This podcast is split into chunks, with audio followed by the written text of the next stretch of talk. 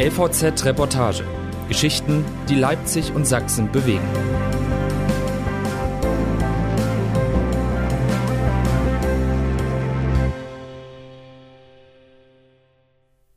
Was soll der Zirkus? Als Kind war Remo Frankello ein gefeierter TV-Trompeter. Jetzt kämpft er mit seinem Zirkus ums Überleben. In Sachsen soll ihm Volksmusikstar Stefanie Hertel zu altem Glamour verhelfen von Denise Peikert.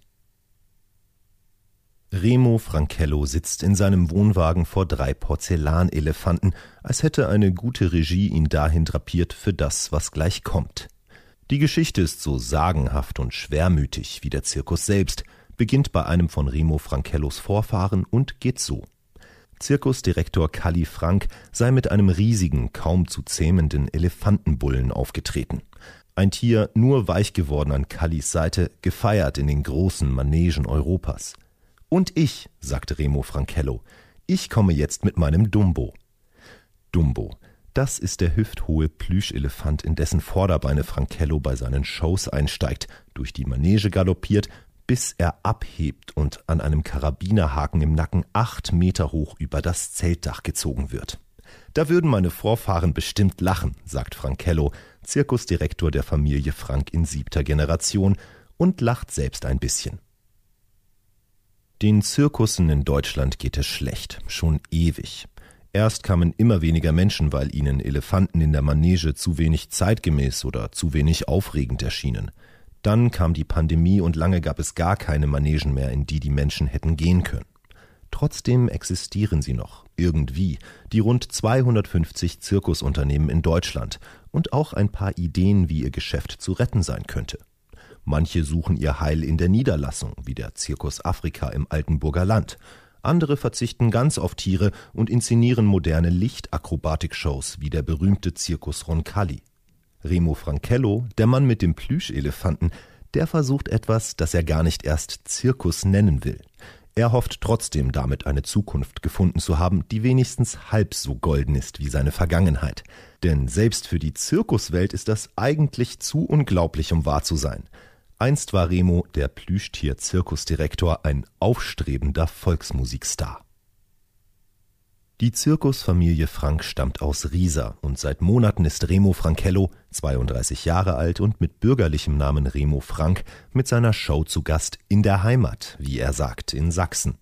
Noch eine gute Woche lang hat er sein Zelt in Leipzig aufgeschlagen, auf einer Wiese im Süden der Stadt dass Frankello überhaupt hier spielen könne, nachdem ihm auf seiner Sachsentour in Borna das Geld ausgegangen gewesen sei, verdanke er der Stadt Leipzig, die ihm den Platz für nur 24 Euro Bearbeitungsgebühr statt der üblichen Stellplatzkosten überlassen habe. In der Lockdown-Zeit musste Frankello all seine Mitarbeiter entlassen. Geblieben ist nur seine Familie, sieben Leute. Cast, Technik, Regie, Catering von Remus Trolle, so heißt die Show. Gezeigt wird das Programm Donnerstag bis Samstag jeweils am frühen Abend, sonntags zweimal.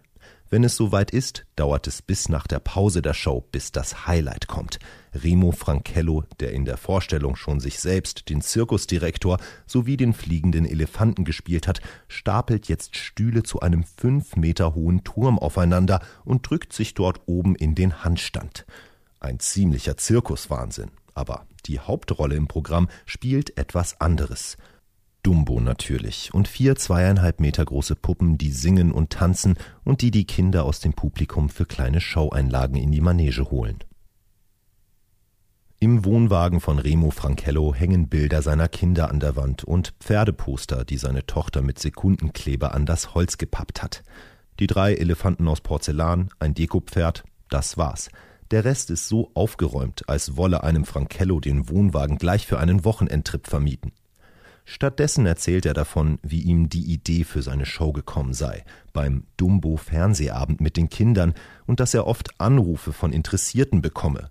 Was das denn jetzt sei, fragten sie dann. Ein Zirkus? Ein Puppentheater? Remo schüttelt den Kopf, als er davon erzählt. Denn ein Zirkus sei das nicht, dazu gehören für ihn Tiere und Akrobaten, und das will ich nicht verfälschen. Was es ist, muss er selbst noch herausfinden.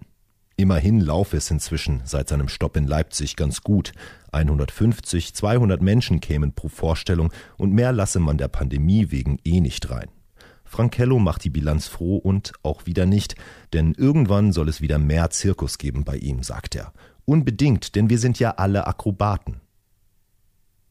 Es ist der vergangene Mittwoch, an dem man eine Ahnung davon bekommt, dass das Leben von Remo Frankello auch anders hätte laufen können. Im Zelt ist ein Tisch gedeckt, es gibt Kaffee und Kuchen und durch die Tür tritt Stefanie Hertel. Wenige Jahre nachdem Hertel mit Über jedes Bachal geht a Brückal zu dem Volksmusikstar geworden ist, der sie noch heute ist, galt Remo Frankello als Trompetenwunderkind. Der Manager von Tony Marshall hat ihn zufällig bei einer Zirkusvorstellung entdeckt. Frankello trat in Fernsehshows auf, bei Carmen Nebel und den Stars der Volksmusik, spielte mit José Carreras und Karel Gott und eben mit Stefanie Hertel. Er nahm drei CDs auf, von denen er jeweils zwischen 100.000 und 180.000 Stück verkaufte.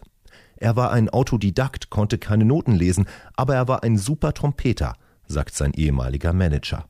Frankello habe damals in rund anderthalb Jahren eine höhere sechsstellige Summe verdient. Knapp 20 Jahre ist das alles her. Genauso lange wie Stefanie Hertel und Remo Frankello sich nicht gesehen haben. Und jetzt also kommt die Sängerin herein und sagt, Hallo, ich bin die Stefanie. Sie begrüßt die vier Journalistinnen, die da sind, und die Familie Frank. Zuschauer gibt es keine. Stefanie ist hier, um Werbung zu machen für Frankellos Show und schießt Selfies von sich mit dem Plüschelefanten. Später will sie die auf ihrem Instagram-Profil posten. Die Frage ist nun, warum bloß ist sie hier, die Stefanie, in Leipzig, in einem Zirkuszelt ohne Publikum?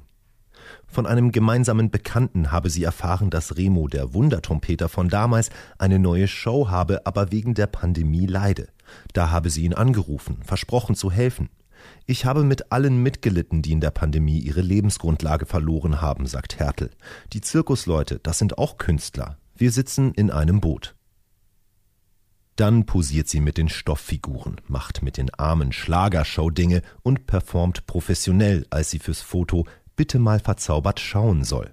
Sie steigt sogar in den Dumbo hinein, breitet die Arme aus, als würde sie fliegen. Bald muss Hertel weiter zu einer TV-Aufzeichnung, für die sie nach Leipzig gekommen war und weswegen sie den Termin mit Remo Frankello einrichten konnte.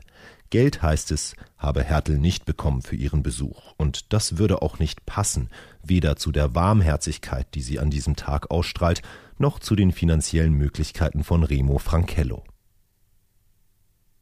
Hertel lässt einen Frankello zurück, der zumindest für diesen Tag etwas von der leisen Melancholie verloren hat, die ihn sonst umgibt. So froh war ich lange nicht, sagt er. Warum er damals nicht weitergemacht hat mit der Volksmusik? Ich war sechzehn, ich wollte von der Liebe singen und nicht mehr von Hunden oder meiner Mama, sagt er.